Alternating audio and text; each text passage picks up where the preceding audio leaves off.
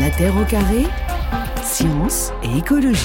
On va donc parler limites planétaires et illimitisme, dossier donc euh, de l'émission avec vous, Johan Chapoutot. Alors je le disais tout à l'heure, vous êtes professeur d'histoire et spécialiste du nazisme et de la modernité occidentale. Alors pour ceux qui se demanderaient ce que vient faire un spécialiste du nazisme dans une émission sur l'écologie, vous répondez quoi? Que j'ai travaillé sur l'idée de nature sous le Troisième Reich dans mes travaux de recherche et que j'ai fait un article euh, il y a quelques années sur euh, les nazis et la nature, sur les nazis et l'environnement, puisque certains nous ont fait croire que les nazis auraient été de grands écologistes, etc., alors que c'est tout le contraire. Hein. Ils incarnent et ils matérialisent euh, quelques-unes des tendances les plus sinistres et les plus néfastes de notre modernité occidentale, à savoir l'extractivisme, le fait de considérer tout être et toute chose comme euh, une source d'énergie dans laquelle on va puiser jusqu'à l'épuisement, et le productivisme forcené, ce qui les a amenés à détruire euh, à la fois les hommes et à la fois les environnements, à commencer par l'Allemagne, puisque les forêts, les champs, les zones humides, les côtes euh, et les montagnes allemandes ont été absolument dévastées par la comment dire la voracité nazie. Donc ça, c'est un parallèle qu'on peut faire avec l'époque que nous vivons. Oui, parce que le nazisme avant 1941 euh, est une euh, expérience euh, politique, économique qui séduit beaucoup les contemporains, notamment les élites contemporaines qui sont effrayées par d'autres phénomènes comme le communisme, comme le Front populaire, comme la redistribution sociale, etc. Hein, le fameux plutôt Hitler que Blum que l'on disait en France et en Grande-Bretagne à partir de 1936. Et le nazisme, au contraire, apparaissait comme le camp de la raison, un endroit qui où il faisait bon vivre pour l'argent, puisque les nazis avaient réussi en cassant la gauche et puis en euh, commandant massivement des armes à l'industrie, avait réussi à transformer à nouveau l'Allemagne en zone d'investissement optimale où on avait euh, un retour sur investissement massif si on y investissait son argent, tout simplement parce que ils exploitaient jusqu'à la lie euh, l'environnement et les individus. Alors l'été que nous venons de vivre, caniculaire et sec, a été qualifié justement d'historique au sens où il a été exceptionnel. Qu'est-ce que vous en pensez vous en tant qu'historien précisément? Alors le, le terme d'historique est intéressant parce que euh, c'est effectivement ce que j'ai entendu dans la communication gouvernementale. Hein. Au niveau du gouvernement, il n'y a guère que de la communication d'ailleurs. Euh, ce terme-là, euh, dans leur bouche, euh, signifie euh, exceptionnel, comme vous l'avez dit.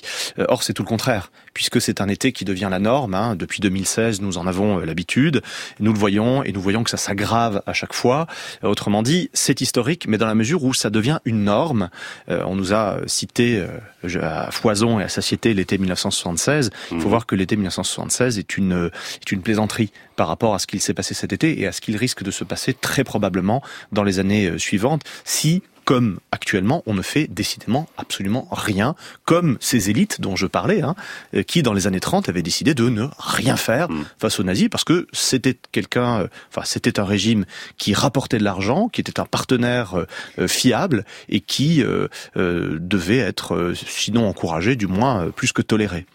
Yuan Chapoutot, donc il y a 50 ans paraissait euh, ce rapport scientifique euh, dont on a beaucoup parlé cette année, donc le rapport Midos, euh, supervisé par le, les chercheurs Denis et Donella Mido, qui évaluait donc pour la première fois l'impact de l'activité humaine sur notre planète.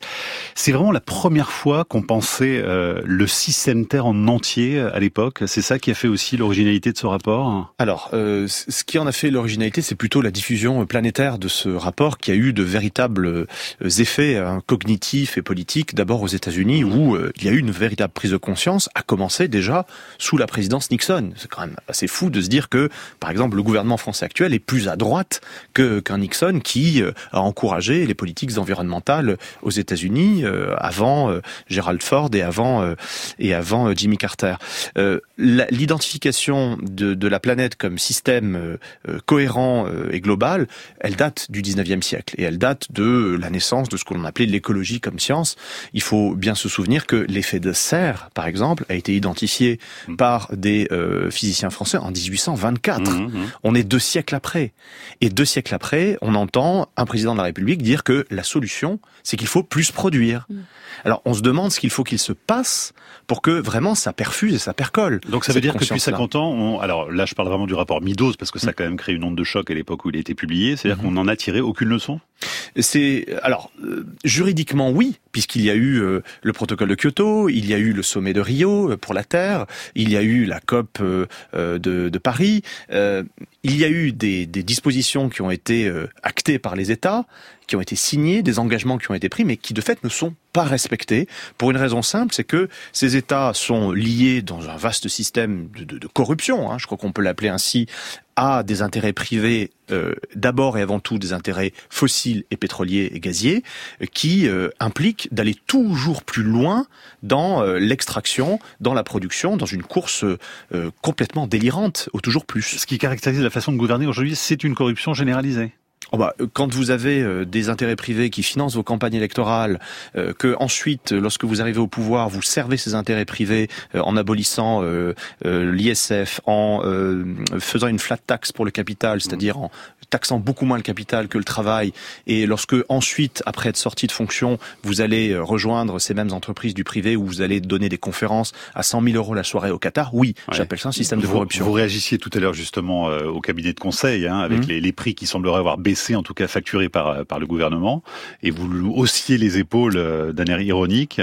Bah, le, cabinet de conseil, c'est véritablement le, le, comment dire le dernier euh, euh, élément parasitaire de, de ce système hein, qui euh, qui fleurit sur euh, euh, un, système où on va encourager des solutions dogmatiques complètement déconnectées de toute réalité, on va appliquer à toute réalité, qu'elle soit des réalités productives privées ou des réalités de services publics qui ne sont pas soumises aux mêmes normes, on va appliquer les mêmes solutions toujours pour euh, aller vers euh, plus de profit. Donc, à mes yeux, effectivement, c'est pas de 10% qu'il faudrait baisser, c'est de 100%, oui. Johan Chapoutot, vous faisiez tout à l'heure un parallèle assez euh, marquant hein, entre le nazisme et l'époque actuelle. Ça voudrait dire aujourd'hui que le nazisme, c'est quoi? C'est le capitalisme ou ce sont encore plus précisément ces entreprises fossiles, etc. Qui sont les nazis d'aujourd'hui si on, si on suit le parallèle Alors déjà, il faut voir que l'Allemagne nazie, comme l'Italie fasciste et comme toutes les dictatures généralement, regardez la Russie d'aujourd'hui, regardez les pays, les monarchies pétrolières du Golfe, toutes les dictatures sont toujours très liées aux industries d'extraction euh, fossile. Il y a une espèce de, de, de, de conjonction, de sympathie entre euh, les intérêts politiques dictatoriaux d'un côté et puis euh, l'accumulation délirante de capital de, de, l'autre, de, la part de ces compagnies. le nazisme avant le déclenchement de la Seconde Guerre mondiale et avant le déclenchement de la Shoah, c'est encore une fois une expérience politique et sociale, mais aussi biologique, eugéniste, etc., qui est regardée comme le fascisme italien, avec beaucoup de sympathie par des élites qui, aujourd'hui, regarde ou regardait encore il y a quelques années avec beaucoup de sympathie et beaucoup d'intérêt l'expérience chinoise. Voilà un lieu, nous disait-on, euh, mais c'est des choses que j'ai entendues autour de moi. J'ai des gens diplômés, euh, hauts fonctionnaires, euh, hauts placés dans le privé qui me disaient que c'était là-bas que les gisements de croissance se trouvaient, c'était là-bas qu'il fallait aller et c'était de là-bas que l'on pouvait euh, tirer du profit. Voilà, donc la Chine à ce moment-là et puis désormais le Qatar. Enfin, quand je vois il y a quelques semaines une une du point consacrée à l'émir du Qatar pour un grand entretien euh, euh, de justification de cette Coupe du Monde absolument absurde qui est un non-sens humain, juridique, économique et écologique, je me dis que euh, ça me rappelle très clairement, c'est une de, du temps ou du matin dans les années 30 où l'on annonçait la dernière interview du chancelier Hitler qui nous expliquait à quel point son régime était merveilleux. L'historien Johan Chapoutot, l'invité cet après-midi de l'émission, on parlait du rapport Midos donc qui fête ses 50 ans, c'était en mars 1972. Denis Midos d'ailleurs, dessiné aussi, parce qu'on le disait, ça a quand même créé le choc, hein, la sortie euh, de, ce, de ce recueil sur les limites euh, planétaires. Euh, il dessinait quand même les contours d'une solution urgente, on va entendre sa voix, voilà justement ce qu'il disait en mars 72 au moment où était révélé ce rapport. Il existe une alternative viable à ce scénario si la croissance démographique et la production de marchandises entrent en équilibre avec nos ressources limitées. Et cet équilibre peut être atteint dans les 50 ou 100 ans à venir si nous procédons de manière méthodique. Autre point très important, chaque année perdue dans la mise en œuvre d'une nouvelle politique rendra la transition nécessaire beaucoup plus difficile et diminuera nos chances de la réaliser. Alors, Johan Chapoutot, a-t-on procédé de manière méthodique euh, depuis 50 euh, ans? On a forcé de constater que ce n'est pas le cas. on a perdu beaucoup de temps quand même. Hein. Et, oui, et, la notion de limite, de toute manière, elle n'est pas intégrés à ce que les adeptes de notre système économique appellent eux-mêmes leur logiciel, hein, comme s'ils étaient eux-mêmes des ordinateurs. Mmh. C'est intéressant. Euh, ce système économique, c'est un capitalisme financiarisé hein, et, et, dérégulé par le néolibéralisme depuis euh, les années 1970 et qui n'intègre absolument pas cette notion de limite qui euh, euh, se fonde sur le principe que les ressources sont en abondance et elles sont gratuites, hein, par convention d'ailleurs économiquement, elles sont gratuites et que l'on peut pousser au maximum leur leur Et d'ailleurs, on se rend compte qu'aujourd'hui, on, on est face à une logique jusqu'au boutiste, une logique de forcené en fait. Hein. Le, le, mot qui, qui, qui s'impose, je pense, c'est celui de forcené. Lorsqu'on entend que la sobriété, ce n'est pas moins produire, rassurons-nous, c'est toujours plus produire. Là, on se dit qu'on a affaire à des gens qui euh, n'ont rien compris qui font mine d'avoir rien compris. Et ce, ces forcenés-là soumettent le système géoclimatique à euh, un forçage, à des forçages de plus en plus intolérable, de plus en plus insupportable par euh, le milieu naturel et par le vivant, qui nous conduisent à la catastrophe. On en parlera tout à l'heure, évidemment, hein, sur le fait de produire la sobriété dont on a beaucoup parlé ces derniers jours. ces limites planétaires, rapidement, est-ce que vous pouvez nous, nous dire quelles, quelles sont-elles justement? Il y en a neuf, hein, c'est ça? Alors, euh, ce qui est intéressant avec la notion de limite planétaire, c'est que ça nous permet de euh, déclimatiser un petit peu la chose, parce que ce dont on parle beaucoup en ce moment, c'est le réchauffement climatique. Euh, voilà, le climat, l'énergie, ouais. Exactement. Et d'ailleurs, c'est tout à fait mélangé dans un micmac incompréhensible par le gouvernement actuel, parce que on parle d'énergie dans un contexte particulier, etc. Mais au-delà du, du, climat, il y a des limites euh, planétaires qui sont identifiées par les géoclimaticiens, par les biologistes, par les éthologues, etc., qui euh, sont au nombre de neuf. Et euh, les principales sont évidemment euh, les équilibres, atmosphériques, que l'on voit parfaitement troublés par la survenue de sécheresses et de, canicules de plus en plus massives, de plus en plus rapides, de plus en plus longues. c'est l'acidification des océans, c'est l'artificialisation des sols. Bref, c'est quelque chose qui va bien au-delà de euh, du simple climat et qui nous montre que euh, notre système économique euh, qui vise toujours une production toujours accentuée toujours aggravée n'est pas tenable n'est pas viable au sens de la vie n'est pas viable pour notre environnement, cette fine pénicule qui se situe euh, sur la croûte terrestre et dans l'atmosphère et qui est un miracle. C'est la zone habitable dont je parlais tout à l'heure. Hein. Absolument. C'est vraiment une mince couche euh, dans l'univers quasiment. Absolument. Il y en aura peut-être d'autres, on va peut-être en découvrir, mais pour l'instant, on est assez unique. Hein.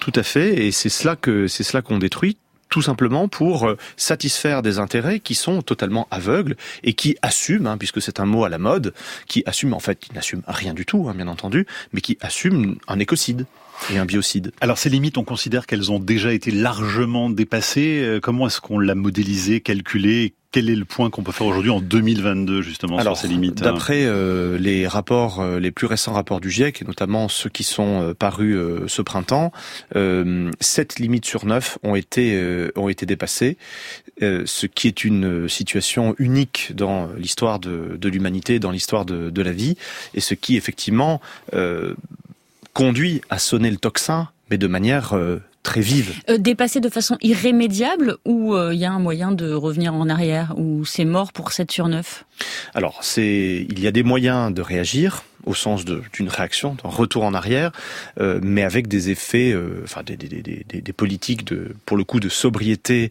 et de réduction de la production et de réduction des forçages absolument massives, notamment la décarbonation complète, par exemple, des productions, le, le simple fait de réduire massivement les flux de matière et les flux d'énergie qui sont qui structurent notre économie.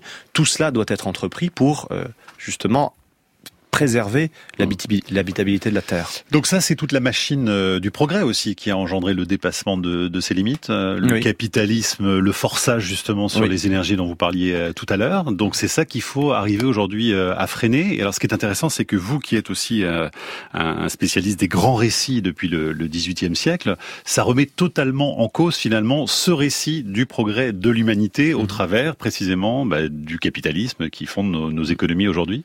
Alors ce récit-là été très puissant. Hein. Il a euh, été au fond le, codage de notre manière de voir l'histoire depuis le XVIIIe siècle. Le fait que la production et le commerce produisent la paix, le bien-être, le bonheur, etc. Euh, c'est quelque chose qui a pu euh, être acté par par le réel, mais qui depuis les années 1970 ne l'est plus. Euh, de fait, euh, la, la, la, promesse, si vous voulez, social-démocrate et keynésienne euh, de d'échanger de la force de travail contre du salaire et contre de la du bien-être ne fonctionne plus. On le mhm. voit depuis les années 70. Il y a un découplement de tout cela et on le voit également avec le dérèglement climatique général qui menace tout simplement nos vies. Et ça, c'est quelque chose de d'assez stupéfiant de voir que on essaie de vivre, d'éduquer nos enfants, d'apprendre un minimum de décence euh, dans le respect des individus, dans le respect des ressources, dans le respect de l'environnement. Et euh, chez ceux qui sont censés donner l'exemple, ou tracer une vision, ou euh, tracer une voie, on voit exactement le contraire. Ce sont les pires décisions qui sont prises, quand elles sont prises, ou sinon on laisse faire, on laisse aller, en laissant l'initiative privée euh, pour voir à la catastrophe.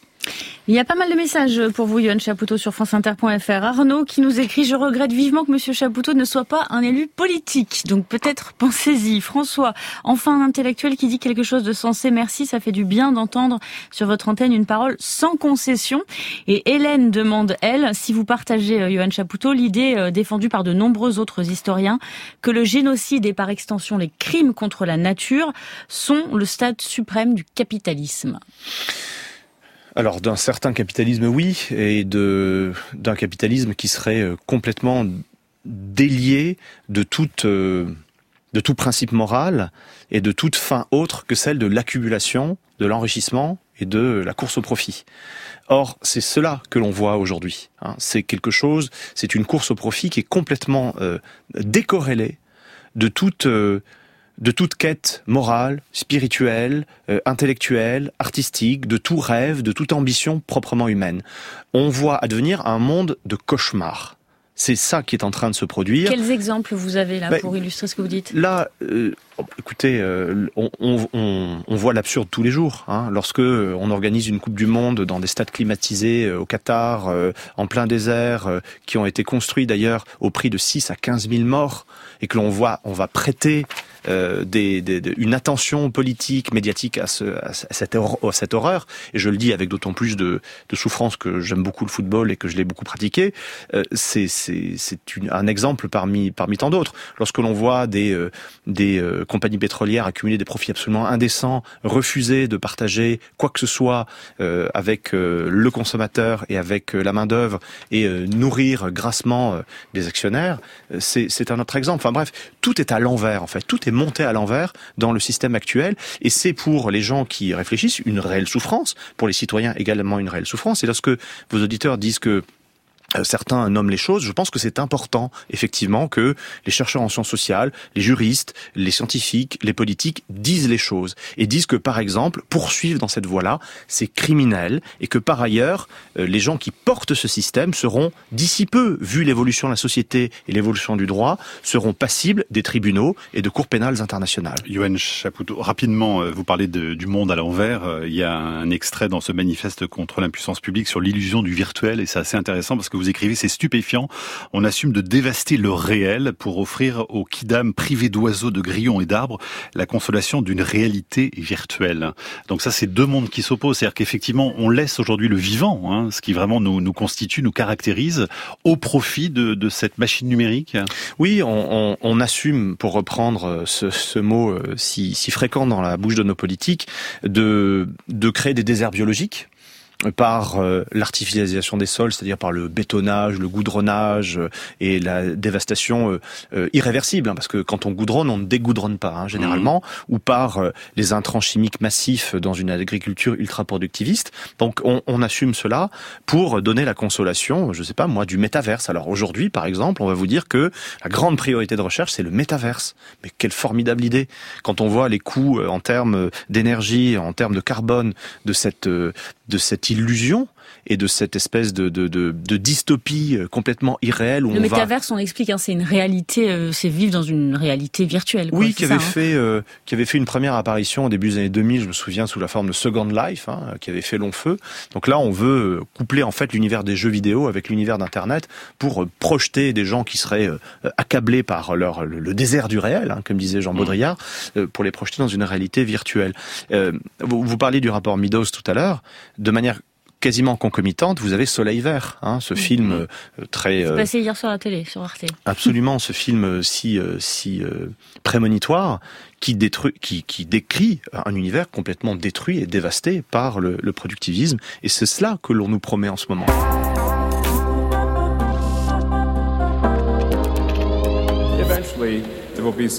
L'apocalypse finira par arriver. Alors l'alternative est de devenir une civilisation spatiale et une espèce multiplanétaire. J'espère que vous savez que c'est la bonne direction à prendre. N'est-ce pas? C'est ce qu'on veut. Alors comment fait-on pour vous emmener sur Mars et créer une ville autosuffisante Une ville qui n'est pas un avant-poste mais qui devienne une planète à part entière pour qu'on puisse ensuite devenir une véritable espèce multiplanétaire. Le milliardaire Elon Musk en 2016, Johan Chapoteau, historien, l'invité de la Terre au carré. Alors là, vous qui aimez les récits, c'est intéressant parce qu'il y, a plusieurs récits finalement dans, dans ces 20 secondes de Elon Musk. Il y a d'abord le récit de l'apocalypse, c'est-à-dire qu'on essaie de nous faire croire que c'est vraiment la fin du monde, histoire de nous faire peur et de pouvoir nous vendre autre chose derrière, non? Ce qui est merveilleux, oui, il s'agit bien de vendre, mais ce qui est merveilleux, c'est de vanter euh, euh, le fait d'aller euh, conquérir et coloniser une nouvelle planète qui est absolument inhabitable et où la terraformation est impossible, tout simplement pour des raisons de, de gravité. Hein, de gravité de, de, de, cette planète. On ne peut pas fixer une atmosphère sur Mars sans même mmh. parler des conditions de pression et puis de, de température, après avoir dévasté la seule planète qui soit véritablement habitable. Donc là, on a un phénomène de comment dire de prédation euh, parasitaire. On a affaire à un virus en fait.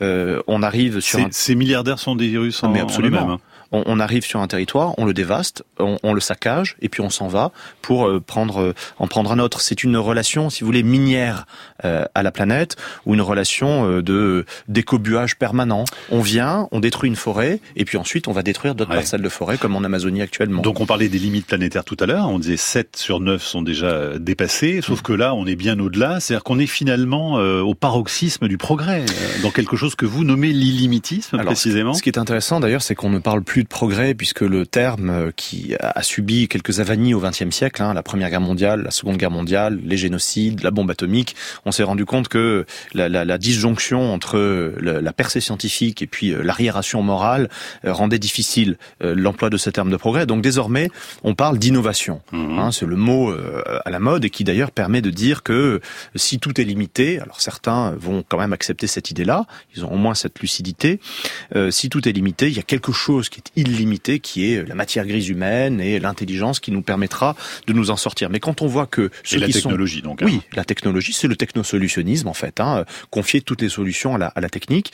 Et mais le fait que l'intelligence supposée soit incarnée par des milliardaires immatures, euh, prédateurs, plus connus pour euh, leur jouissance infantile et leur euh, goût des paradis fiscaux que pour leur amour philanthropique de l'humanité, j'avoue que c'est quand même assez inquiétant. Mais pris au sérieux quand même, puisque la, la NASA, en l'occurrence euh, utilise euh, les vaisseaux, euh, par exemple, faits par Elon Musk pour envoyer les, astronautes dans l'ISS en ce moment. Logique néolibérale de, de, qui consiste à confier certaines missions de, de service public ou de l'État à des prestataires privés. Oui, n'empêche hein, qu'ils sont pris au sérieux. Mais parce qu'ils ont de l'argent. Et parce que tout est tenu et parce que tout est tenu, euh, tout est tenu par l'argent. La technologie, pas tant que ça, parce que lorsqu'on voit euh, les expéditions spatiales de, de Jeff Bezos, d'Elon Musk et de je ne sais pas qui, Richard Branson par euh, exemple, voilà, hein. ce sont des, comment dire, des, des, des, des excursions stratosphériques pour milliardaires ultra gâtés avec un, un, bilan carbone désastreux, mais ça ne va, ça ne va guère au-delà. Mais ça veut dire que pour vous, ce sont des gens qui, en fait, n'ont pas dans leur cerveau un truc qui dit qu'à un moment ça s'arrête. Enfin, que ce soit la vie, le, le, les ressources, etc. Ils ont, il leur manque une case en fait. C'est quoi le Alors ça, c'est du ressort de mes collègues psychiatres qui, je pense, auraient beaucoup de travail à euh, examiner euh, les discours et puis les, les actes de, de, de ces gens-là. Euh, ce qui est très clair, c'est que leur promotion sociale massive, le fait que les gouvernements euh, les accueillent à bras ouverts, euh, tolèrent euh, leur fraude fiscale, tolèrent le, saccage de l'environnement qui est induit par la construction des entrepôts de Monsieur Bezos ou des usines de Monsieur de Monsieur Musk, etc. Tout cela veut dire qu'ils représentent quelque chose. Alors qu'ils soient fous peut-être, mais en tout cas, ils représentent quelque chose dans un système qui est tout à fait cohérent où il y a une course infinie au profit, à l'accumulation avec une explosion évidemment des inégalités, parce que tout est lié dans ce système socio-économique.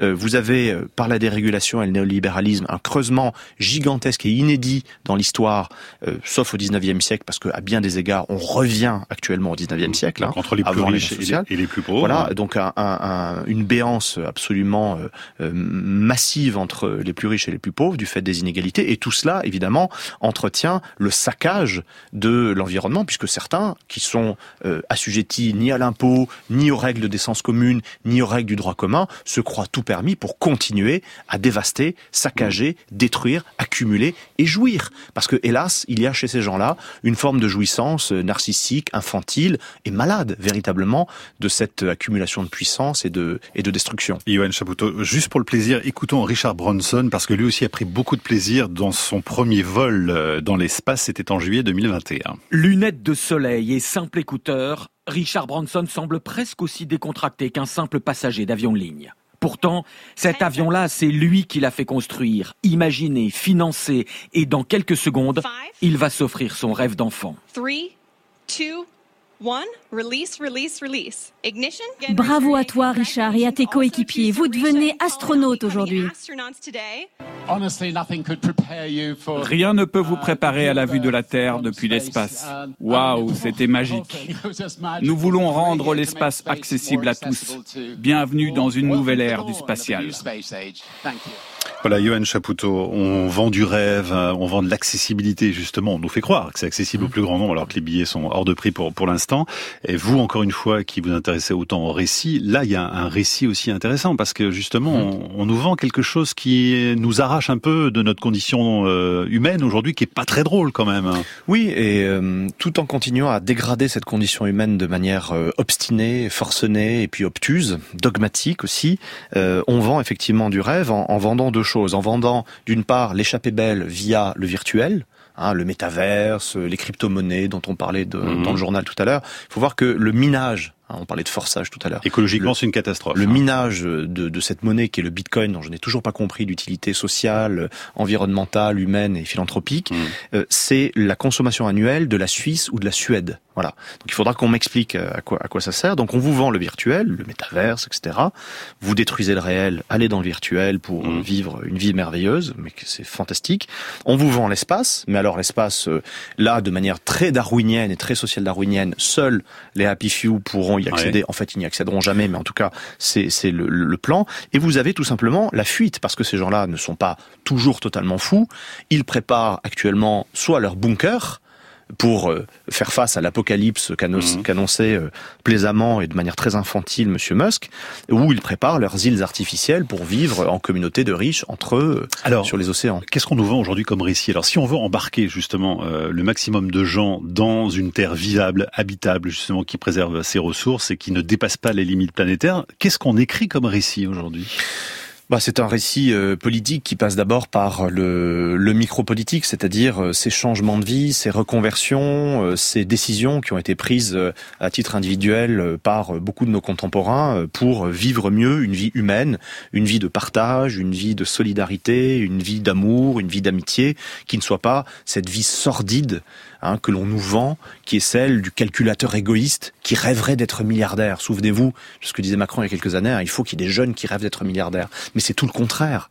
C'est tout le contraire. Il faut qu'il y ait des gens euh, qui euh, veuillent avoir une vie décente et, humaine. Donc il y a le micro-politique, il y a la rupture de, du système, on va dire, socio-économico-politique actuel, qui pourrait passer, hélas, par des violences. Mais je dis hélas, parce que nous avons une démocratie représentative qui est une chance unique dans l'histoire de l'humanité, mmh. et qui est abîmée et saccagée par ceux qui euh, euh, en sont à la tête aujourd'hui, euh, que ce soit des Trump, des Bolsonaro ou, ou, plus proches de, de, chez nous, et qui ne voient pas ce qu'ils sont en train de saccager. Lorsque vous créez une convention citoyenne pour le climat en disant on va reprendre sans filtre, je cite l'expression vulgaire, sans filtre toutes les décisions, et qu'en fait vous n'en reprenez rien, que vous êtes moqué du monde à ce point-là, qu'ensuite vous dites c'est très bien qu'il y ait un dialogue parlementaire, mais qu'ensuite vous prévenez que si jamais il y a des amendements, il y aura 49.3, vous saccagez la démocratie comme vous avez saccagé l'environnement. Donc quoi, révolution, révolution à suivre? Hélas, c'est une perspective qui maintenant s'ouvre de la faute et de la responsabilité de ceux qui détruisent la démocratie représentative et actuellement. Vous, craignez l'accroissement des violences, hein, vous l'écrivez. Ah mais très hein. clairement. La situation euh, est favorable justement à cela. Hein. Mais bien sûr. Et ça, c'est que... l'historien qui parle, parce que l'historien est censé avoir un peu de recul. Oui. Donc vous, vous parlez avec le recul que vous avez de l'histoire d'avant, c'est ça? Bien sûr, mais quand on voit euh, les pressions physiques et psychiques massives que qu'induisent les dérèglements climatiques actuels sur nos contemporains, Hein, des souffrances réelles face à ce qu'il se passe et face à l'absurdité des décisions qui sont prises, le recours à la violence, on l'a déjà vu cet été d'ailleurs, un activisme euh, anti euh, anti gaspillage et anti absurdité s'est développé, euh, ça devient une une, une hypothèse ouais. maintenant très réaliste et c'est problématique dans la mesure où la violence n'est jamais souhaitable pour pour personne. Sauf que cette violence là, les néolibéraux en jouissent. Parce que, Alors, de fait, leur conception de l'État, c'est réduire l'État social, c'est-à-dire les institutions qui nous permettent de tenir ensemble et accroître la répression. Là-dessus, rapidement, Yohann Chapoutot, François sur franceinter.fr vous dit, voilà, vous critiquez le système économique néolibéral, euh, c'est exact, mais en quoi un système étatique de type soviétique ou semi-étatique comme la Chine serait-il moins prédateur? Mais c'était une catastrophe mais tout simplement parce que vous parliez de récit tout à l'heure, euh, c'est le, le, le, régime soviétique était euh, complètement encalminé enquisté dans le même type de récit.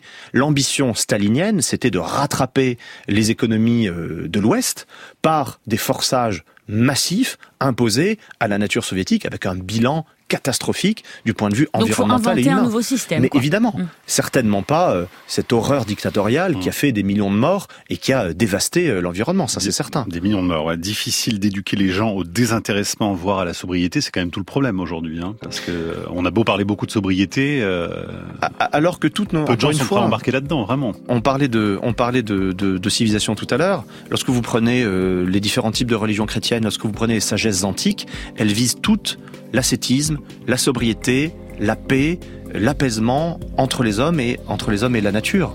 Donc du christianisme à Platon et d'Aristote euh, jusqu'à euh, euh, jusqu'au grand système juridique, c'est vers ça que ça s'oriente. Merci Johan Chapoutot.